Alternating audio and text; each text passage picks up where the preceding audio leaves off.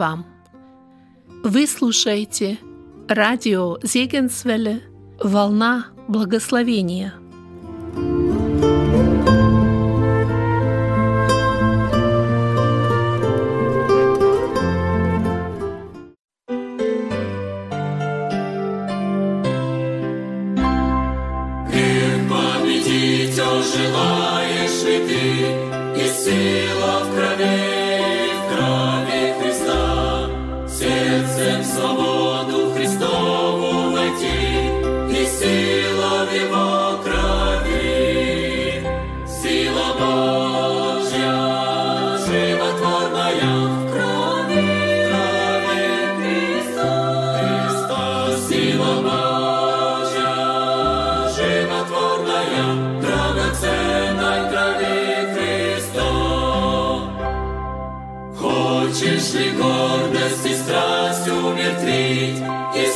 Сила в крови, крови Христа? Может Христос весь твой грех удалить, и сила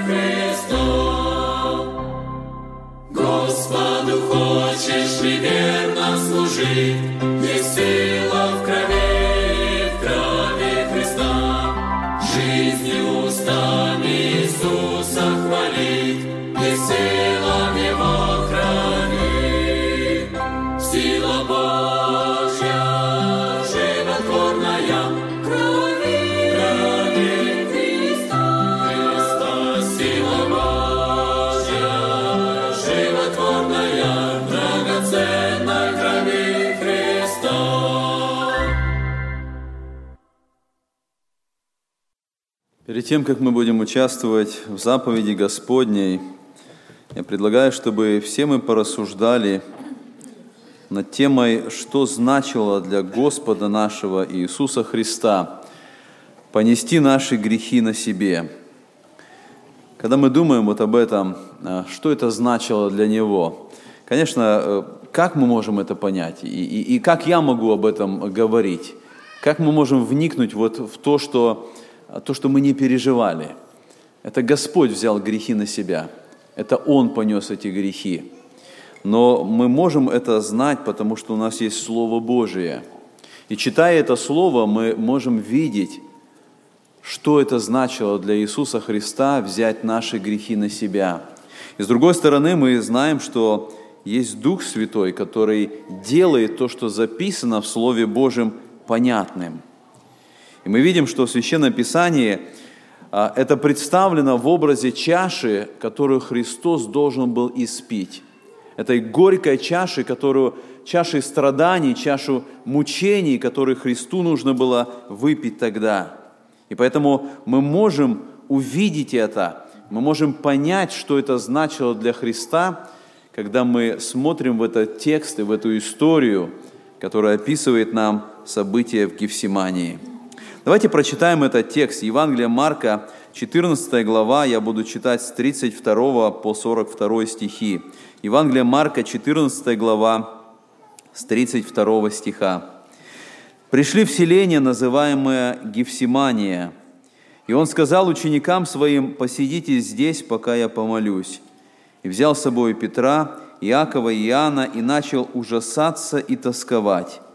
И сказал им, «Душа моя скорбит смертельно, побудьте здесь и бодрствуйте».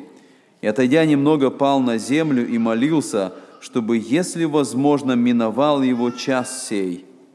и говорил, «Авва, Отче, все возможно Тебе, пронеси чашу сию мимо меня, но ничего я хочу, а чего Ты». Возвращается и находит их спящими и говорит Петру, «Симон, ты спишь, не мог ты бодрствовать один час? Бодрствуйте и молитесь, чтобы не впасть в искушение. Дух бодр, плоть же немощна». И опять отойдя молился, сказав то же слово. И, возвратившись, опять нашел их спящими, ибо глаза у них отяжелели, и они не знали, что ему отвечать. И приходит в третий раз и говорит им, вы все еще спите и почиваете. Кончено, пришел час, вот предается Сын Человеческий в руки грешников, встаньте, пойдем, вот приблизился предающий меня». Как-то один пожилой христианин был в госпитале, у него был рак, ему предстояла операция. И вот молодой брат, он пришел, э, чтобы как-то поддержать этого э, пожилого брата, христианина, перед этой операцией, которую необходимо было сделать. И он говорил ему слова наставления, ободрения. И вот уже перед тем, когда э, этого пожилого брата должны были уже увезти туда, в операционную, этот пожилой брат вдруг приподнялся так вот на, на этой тележке и, и посмотрел на этого молодого брата и задает ему вопрос, а что было в той чаше? Этот молодой брат сначала не понял, говорит, в какой чаше? Он говорит, в той чаше, о которой молился Иисус. И после этого его увезли на операцию. И этот молодой брат взял Библию и стал листать все эти страницы, стал э, перечитывать все эти евангельские события, чтобы найти ответ на этот вопрос. А что было в той чаше, которую Христу нужно было испить? Мы с вами находим, что за 33 года земной жизни Иисуса Он шел этим путем страданий. И это страдания были не только видимые, не только внешние страдания, но это были и невидимые, и внутренние страдания, которые переживал наш Господь. Потому что Христос знал, что в сердце человека. Он видел э, каждую боль человека, он видел каждое страдание, э, которые люди переживали, которые люди переносили. И он не только видел страдания людей, он все это брал на себя – он сам переносил все эти страдания, которые были у людей, которые были рядом с ними. И он видел все это горе мира, все эти последствия греха, которые были в этом мире. И мы видим, что он даже частично помогал всякий раз, когда он исцелял, всякий раз, когда он изгонял бесов, всякий раз, когда он воскрешал мертвых. Мы видим, что он все это принимал на себя. Он знал все эти страдания, которые переносили люди. И мы видим, что когда Слово Божие описывает нам Иисуса Христа, нигде не сказано, что Христос смеялся. Но так много сказано, что Христос скорбел. Так много сказано, что Христос плакал. Он испытывал, вот на протяжении всей этой жизни, Он испытывал скорбь за скорбью. Он переносил вот все эти мучения, и, и, но вот эта скорбь, которую мы прочитали, которую он принял на себя в Гефсимании, она несравнима ни с какой той скорбью, которая была до этого момента. И мы видим, что вот это испытание в Гефсимании, оно было настолько сильным, что другой евангелист описывает, что пот его был как капли крови. То есть это, это страдание было на пределе человеческих возможностей – он настолько принял вот всю эту боль, это мучение, что мы видим, что он даже был готов умереть здесь. И Писание говорит, евангелист говорит, что ангел должен был прийти и укреплять его. То есть в этой ситуации ангел должен был поддержать его и дать ему силы, чтобы устоять. Как-то один автор говорит, что тогда, когда я приду на небо, после того, когда я встречусь со Христом, после того, когда я побеседую с Христом, он говорит, второе, что бы я хотел, я бы хотел подойти к этому ангелу, который подкреплял Христа, чтобы ему задать вопрос, чтобы от него узнать все эти детали вот тех страданий, которые перенес Христос. И мы прочитали вот это описание этого Гефсиманского сада, и это описание вот этого внутреннего состояния Христа. Это не просто внешнее, это внутреннее состояние, которое в тот момент обрушилось на Христа. И многие христиане имеют только поверхностное знание Христа, до конца не понимая вот этих событий Гефсимании, до конца не понимая то, что перенес Христос, мы можем сказать, что кроме креста и кроме распятия, которое последовало, буквально через несколько часов, вот это страдание Гефсимании, это было, наверное, самое большое страдание, которое вообще переносил любой человек – который находился во плоти человеческой. Это была как бы сумма всех страданий, которые до этого Христос испытывал. Это сумма всех страданий, которые легли на Христа в этот момент. И Он должен был принять это. И Он должен был выпить вот эту чашу, чашу страданий, которую Он переносил. И мы можем сказать, что у Него не было еще страданий до этого момента таких – Хотя много было страданий. И мы находим с вами, что даже тогда, когда после крещения Христос э, дьяволом, сказано, был введен в пустыню для искушения. И это были страдания. Уже тогда дьявол начал это поражение, он мучил Христа. И во, во всем этом, э, в этих 40 днях искушения, когда Христос в посте находился, когда плоть его была истощена, дьявол пытался сделать все необходимое – чтобы отвратить Христа от креста, чтобы Христос не пошел на Голгофу. И дьявол предлагал ему там, в этом искушении, свой собственный путь. Он предлагал ему царство, он предлагал ему то, что желает Христос, чтобы царство его наступило. Он предлагал там, в пустыне искушения. Он говорит, преклонись мне, и я дам тебе это. Он пытался отвратить его от Голгофы, чтобы достигнуть своей цели. И мы видим, что это было страдание. И там в этом описании, 4 глава Матфея, сказано, оставляет его дьявол, и ангелы, приступив, служили ему. Посмотрите, это то же самое. Христос настолько был истерзан, Он настолько был истощен в этом промежутке 40 дней, что ангелы должны были подойти и служить Ему, и подкреплять, и поддерживать Его.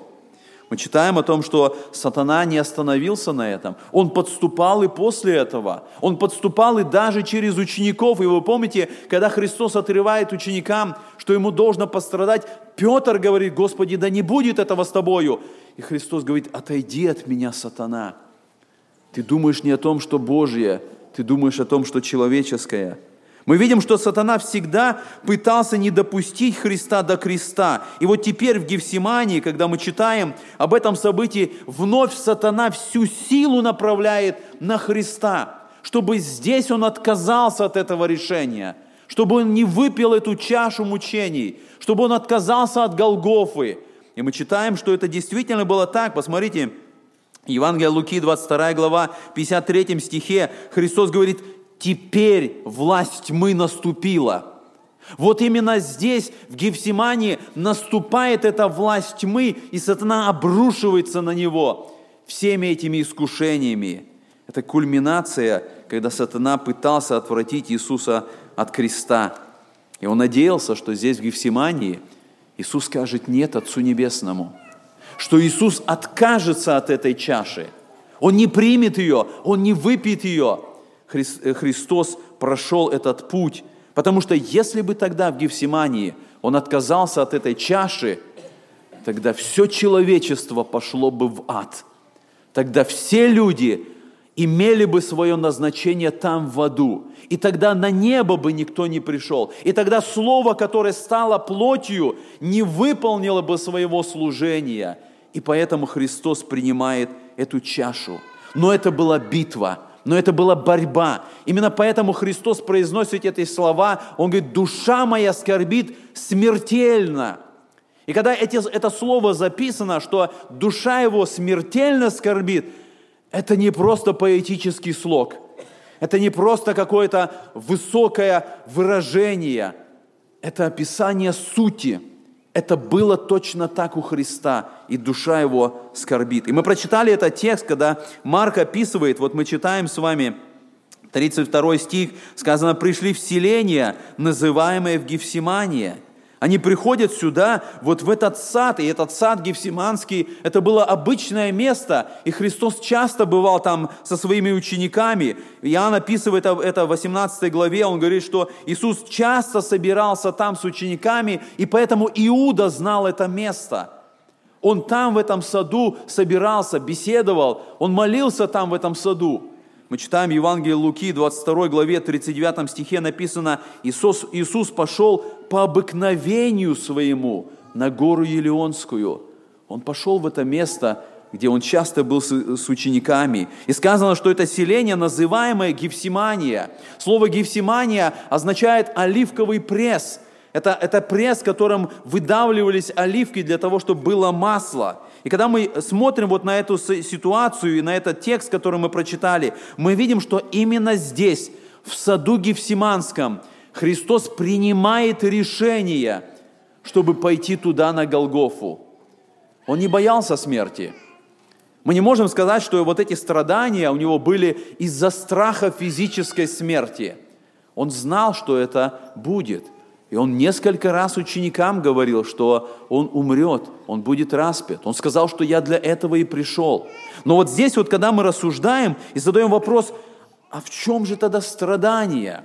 Когда эта чаша была предложена ему, и он должен был выпить ее, что же было в этой чаше, если душа его скорбела смертельно? Мы сравниваем и видим это описание Гефсиманского сада, и мы можем вспомнить, что когда-то именно в саду человек отпал от Бога, вкусив от запретного плода. И вот теперь другой человек, Бога человек, он находится в другом саду, и он принимает совершенно другое решение.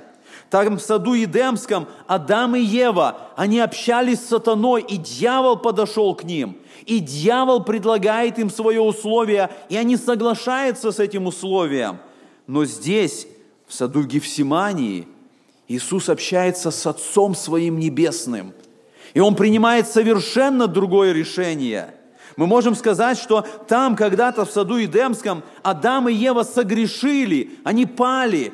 Но здесь, в другом саду, в саду Гефсимании, Христос, страдая, Он принимает решение взять этот грех на себя. Тот грех, который впали Адам и Ева – грех всего человечества. Мы можем сказать, что там в Едеме все человечество оказалось в грехе. И так написано, что в Адаме в нем все согрешили. Но здесь, в Гефсимании, Христос принимает решение ради спасения всего человечества. Там, в саду Едемском, Адам принимает плод от Евы, жены своей, и он вкушает этот плод. А здесь, в саду Гефсиманском, Иисус принимает чашу из рук Отца Своего Небесного, чтобы пить эту горькую чашу мучения. И он сказал, мы прочитали с вами, когда они пришли в это место Гефсимания, и он сказал ученикам своим, посидите здесь, пока я помолюсь там. И в другом тексте сказано, что он говорит ученикам, молитесь, чтобы не впасть в искушение. И он берет троих учеников и ведет туда. И я думаю, почему он взял вот именно этих троих?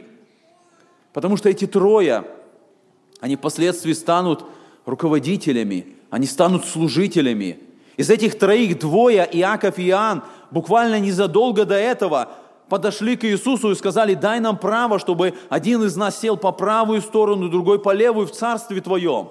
Из этих троих именно Петр, тогда, когда Христос говорил о том, что произойдет, он сказал, если все отрекутся, я не отрекусь, я готов и на смерть пойти за тобою. И Христос берет этих троих, на которых когда-то Он возложит особую ответственность служения, и Он ведет их туда, чтобы они там получили важный урок, чтобы они там увидели Христа, который перед этим решением будет находиться в этом борении – и Он хотел их научить тому, что когда вы будете в искушении, вам нужно молиться Отцу Небесному, потому что только через молитву вы можете пройти через искушение, и только через молитву вы можете достичь, достигнуть того результата, который будет угоден Отцу. И я смотрю, что Христос три раза молится Отцу Небесному, и три раза Он обращается одной и той же молитвой – И три раза он просит у Отца Небесного, чтобы миновал его час этот, чтобы ему не пить эту чашу. Я думаю, неужели он не знал ответа от Отца Небесного? Неужели он не знал, что должно произойти? Он был всемогущим и всезнающим Богом. И он знал, что нету другого выхода. И он знал, что он должен будет взять эту чашу. Зачем он молился три раза тогда? Ответ в том, что молитва и тот урок, который он дал своим ученикам, молитва это не просто, когда мы принимаем наше собственное решение и достигаем нашей цели. Молитва нас меняет, и молитва нас приготавливает к тому, что Бог предназначил, к тому, чтобы мы смирились и приняли волю Божию. И эти три ученика, они поняли этот урок, они видели Христа – Несмотря на то, что они спали, через свои ошибки они увидели, в искушении мы можем победить только когда мы в молитве. И, братья и сестры, разве для нас это не тот же самый урок? Мы падаем, мы согрешаем в искушениях, и основная причина, потому что мы не молимся – потому что мы не по примеру Христа поступаем, и поэтому мы падаем, и поэтому мы согрешаем, и поэтому мы слабые, и поэтому сатана, подступая к нам с этими искушениями, он одерживает победу, потому что в этот момент мы не как Христос не склоняем колени и не находимся в этом состоянии борения и состоянии молитвы.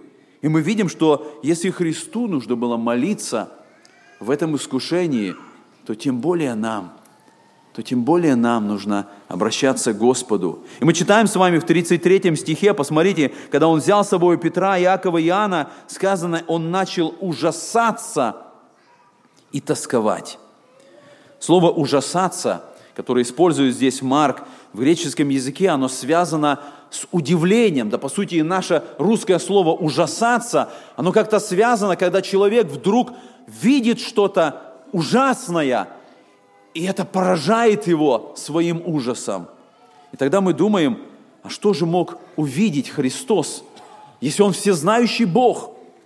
Что могло в этот момент открыться, когда Он взял эту чашу, и Он должен был пить эту чашу? Что было там в этой чаше, что Он никогда не знал, и вдруг в этот момент Он начал ужасаться? Было то, что Он не знал – Несмотря на то, что он всемогущий и всезнающий Бог, было то, что он никогда не знал и никогда не переносил. И это не было отвержение его израильским народом, это не было предательство Иуды, это не было бегство учеников, это не было издевательство солдат, насмешки, это не было унижение людей, это не было удары в лицо или плеть с наконечником, это не было распятие, это не была даже сама смерть как всемогущий Бог, он, взял, он знал все это. Но там было то, что он не знал. Там было то, что он никогда не переносил. И вот это все перечисленное, что я сейчас сказал, это все приносило ему ужасные страдания. Но душа его скорбела смертельно даже не от этого. Он начал ужасаться и тосковать, потому что он принял решение взять на себя грех всего мира – а он никогда не принимал этого решения до этого момента. В этот момент он оказался в этом искушении. Писание говорит, Бог не искушается. Бога невозможно искушать. Иаков пишет, Бог не искушается злом. Бог не впадает в искушение, но Христос стал человеком. Он принял на себя плоть человеческую. И поэтому здесь, в этом событии Гефсимании, в этот момент, когда он принимает это решение взять грех на себя, он был в искушении, он претерпевал эти искушения, и поэтому были эти страдания. И рассуждая об этом, мы видим вот эту молитву Христа. Он молится, он обращается, и сказано в 35 стихе, «Отойдя немного, пал на землю и молился, чтобы, если возможно, миновал его чаш сей, и говорил, а воочи все возможно тебе, пронеси чашу сию мимо меня, но ничего я хочу, а чего ты. Он обращается к Отцу Своему Небесному с этой просьбой. Он обращается этим словом «Ава». Это арамейское слово, которое указывает на эти близкие взаимоотношения. Он обращается этим словом «папа», и он говорит, все возможно тебе. Если возможно, чтобы миновал меня чаш сей, чтобы мне не пить чашу сию. И мы действительно знаем, что Богу все возможно. Бог Отец Небесный, Он всемогущий, но Его всемогущество означает, что Он делает все, что согласно Его святой природе. Бог не может грешить. Сказано, Бог не может лгать. Есть те вещи, которые Бог не может, но вовсе не потому, что Он не всемогущий, но потому, что Он делает все, что соответствует Его святой природе. И мы видим в этом вопросе, если возможно. И мы говорим, что не было возможности. Потому что в природе Бога есть любовь. И Бог послал Сына Своего, чтобы проявить любовь к людям, чтобы послать нам спасение – и мы видим, что сын просит об этом, он ужасается, он мучается, и он принимает решение. И мы вновь задаем этот вопрос, а что же было в этой чаше? На протяжении долгого времени атеисты сравнивали Христа а, с греческим философом Сократом. Когда-то Сократу была предложена чаша с ядом – и Сократ хладнокровно взял эту чашу, выпил и умер. И атеисты сравнивали и говорили, посмотрите на Сократа. Он сделал это хладнокровно, без всяких колебаний. А посмотрите на Христа. Он в этой ситуации проявляет слабость. Он в этой ситуации отказывается от того, что предлагает ему Отец. Когда мы думаем об этом, можем ли мы сравнивать Христа с Сократом – Является ли Сократ большим героем, потому что он хладнокровно выпил эту чашу с ядом? Если бы Христос был просто философом, тогда, наверное, да. Если бы Христос был просто учителем, тогда, наверное, Сократ был бы в более высоком положении. Если бы Христос был просто проповедником, тогда, наверное, да. Но Христос был посредником между Богом и человеком – Христос был Бога-человеком. Я уже сказал, что Христос не боялся умереть. Он не боялся физической смерти. Но в этой ситуации он берет эту чашу, которую он никогда не брал. И вот это борение, в котором он находился, только подтверждает и открывает нам святость Иисуса Христа. Если бы не было этого борения – мы не были бы уверены в том, что это святой Бог.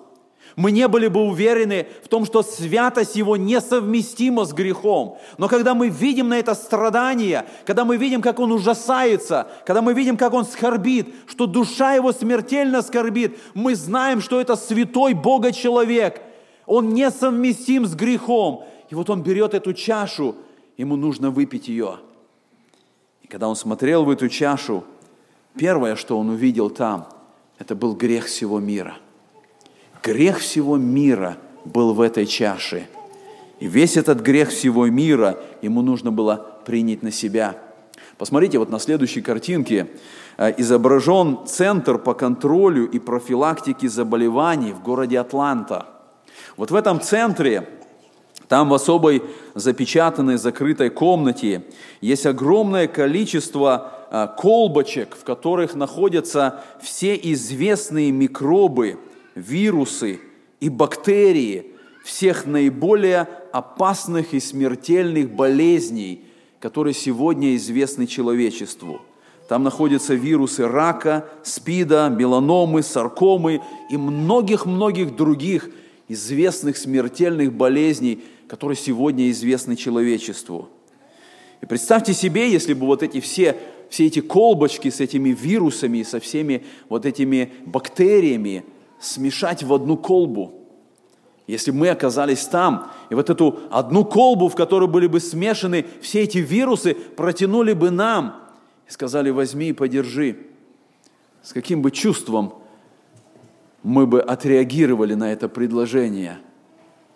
А представьте себе, если бы нам предложили выпить эту колбу – Разве не посетил бы страх душу нашу и сердце наше? От осознания того, что в этой колбе находится.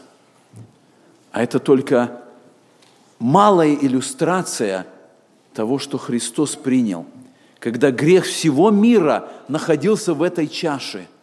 И Христу нужно было выпить эту чашу. И мы можем представить, что в этой чаше находились все убийства, начиная с убийства Каином Авеля, брата своего. И на протяжении всей истории, все смерти концлагерей, все аборты, которые были совершены, все богохульство, все ругательства, все грехи плоти, разврата и каких-то извращений – это все был грех всего мира на протяжении всей истории человечества. Он находился там, вот в этой чаше. И мы читаем, Исаии написано в 53 главе, в 6 стихе, «Господь возложил на него грехи всех нас». Он взял эту чашу с грехами всего мира, то, что он никогда не брал и никогда не знал. Ему нужно было выпить эту чашу. И это была чаша мучений – мы читаем во втором послании Коринфяна, 5 главе, в 21 стихе сказано, «Ибо не знавшего греха Он сделал для нас жертвою за грех, чтобы мы в нем сделались праведными перед Богом». Если вы смотрите в этот текст, там вот это слово «жертвою», оно стоит курсивом. То есть в оригинальном тексте нет этого слова. И когда я читаю, я не могу понять, что значат эти слова, ибо не знавшего греха Он сделал за нас грехом, я не понимаю смысла, но я вижу, что он берет вот эту чашу с грехом всего мира, чтобы выпить до конца и до последней капли. Второе, что я вижу было в этой чаше, это была оставленность. Оставленность Отцом Небесным. Это было то, что Христос никогда не видел до этого момента и никогда не знал до этого момента. Потому что от вечности – и когда я говорю от вечности, это не просто миллион лет назад, это не миллиард лет назад. Это от вечности. Это всегда. Бог, как триединый Бог, пребывал в этом истинном общении Отца, Сына и Духа Святого. Это было общение, которое невозможно представить. И он находился в этом общении с Отцом Своим Небесным. Но когда он взял в руки эту чашу, там была оставленность Отцом. Даже в минуты самого тяжелого страдания, тогда, когда все оставляли Христа, он говорит, и это записано в 16 главе Иоанна, в 32 стихе, он говорит, вот наступает час, и настал уже, что вы рассеетесь каждый в свою сторону, и меня оставите одного. Но я не один, потому что Отец со мною – он видел, что все его оставят, ученики разбегутся. Но он говорит, я не один, Отец со мною. Это было единственное, что давало ему силы, за что он держался. Но когда он брал эту чашу, он видел, что Отец его оставит. И там на Голгофе, там на Голгофе он произнес эти слова. Он сказал, Боже мой, Боже мой, для чего ты оставил меня? И вот эта оставленность Отцом Небесным, она указывает на проклятие. Проклятие легло на него. Когда мы думаем о проклятии, так написано Галатам 3 глава 13 стих, «Христос искупил нас от клятвы закона, сделавшись за нас клятвою, ибо написано, проклят всяк висящий на древе». Что такое проклятие? Мы читаем 28 главу книги Второзакония, где Господь открывает народу эти два направления – благословение и проклятие. И Он говорит, если вы будете знать Слово Мое и поступать по Моему Слову, благословения будут в вашей жизни. И Он перечисляет, что это за благословение. Но Он говорит, но если вы отвратитесь от пути Моего, проклятия придут на вашу жизнь. И Он перечисляет всю эту главу всех этих проклятий – проклят плод чрева твоего, проклято поле твое, проклято все, что у тебя. Проклятие, оно означало отверженность Богом. И человек, который нес это проклятие, он в первую очередь понимал, он Богом отвержен, и поэтому его его жизни наступили все эти бедствия. И когда Христос брал в руки эту чашу, он видел эту отверженность Отцом Своим Небесным. Он видел, что это проклятие должно лечь на него потому что написано «проклят всяк, который будет висеть на древе». И, наконец, третье, что я нахожу, что было в этой чаше, это был гнев Божий. Это была не только отверженность Отцом Небесным, это гнев Божий, который должен был пасть на Него за грехи всего человечества.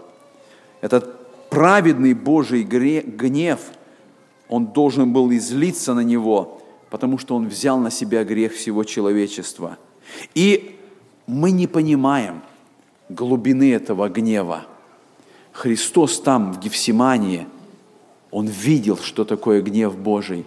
Именно поэтому Он взмолился своему Отцу Небесному. Именно поэтому Он сказал, если возможно, пронеси, чтобы не легло это на, ним, на меня.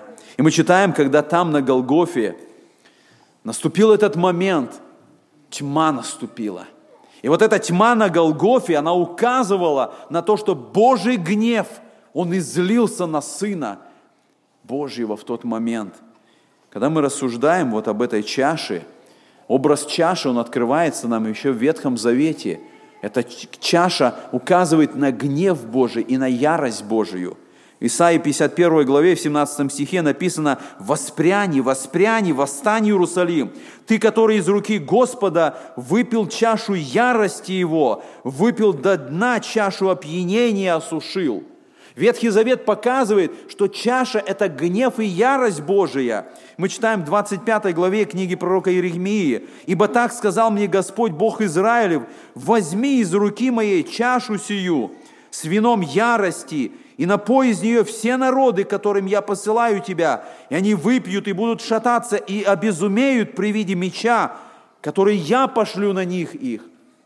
Мы читаем с вами уже в Новом Завете – в книге Откровения, в 14 главе, с 9 стиха написано, «И третий ангел последовал за ними, говоря громким голосом, кто поклоняется зверю и образу его, и принимает начертание на чело свое или на руку свою, тот будет пить вино ярости Божией, вино цельное, приготовленное в чаше гнева его, и будет мучим в огне и сере пред святыми ангелами и пред Агнцем, и дым мучения их будет восходить во веки веков, и не будут иметь покоя ни днем, ни ночью, поклоняющиеся зверю и образу его, и принимающие начертание имени его.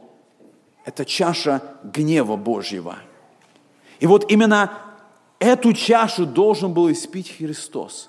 И когда Он принял эту чашу, Он видел этот Божий гнев, который находился там – Гнев, который должен был обрушиться на все человечество, но он обрушился на Иисуса Христа в тот момент. И за это время, за эти несколько часов, которые Христос висел, прибитый ко кресту Голгофы, этот гнев обрушился на Него. И хотя мы думаем, это ограниченное время, но Христос был вечный.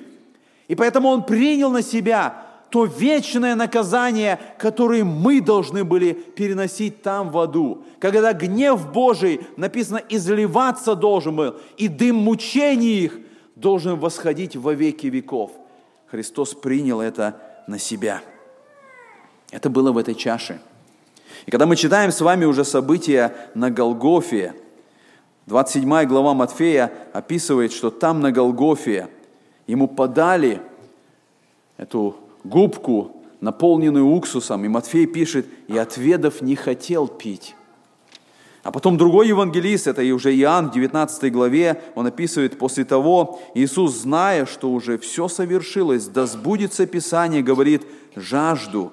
Тут стоял сосуд, полный уксуса. Воины, наполнив уксусом губку и наложив на Исоп, поднесли к устам его. Когда же Иисус вкусил уксуса, сказал, совершилось, и преклонил в главу, предал дух.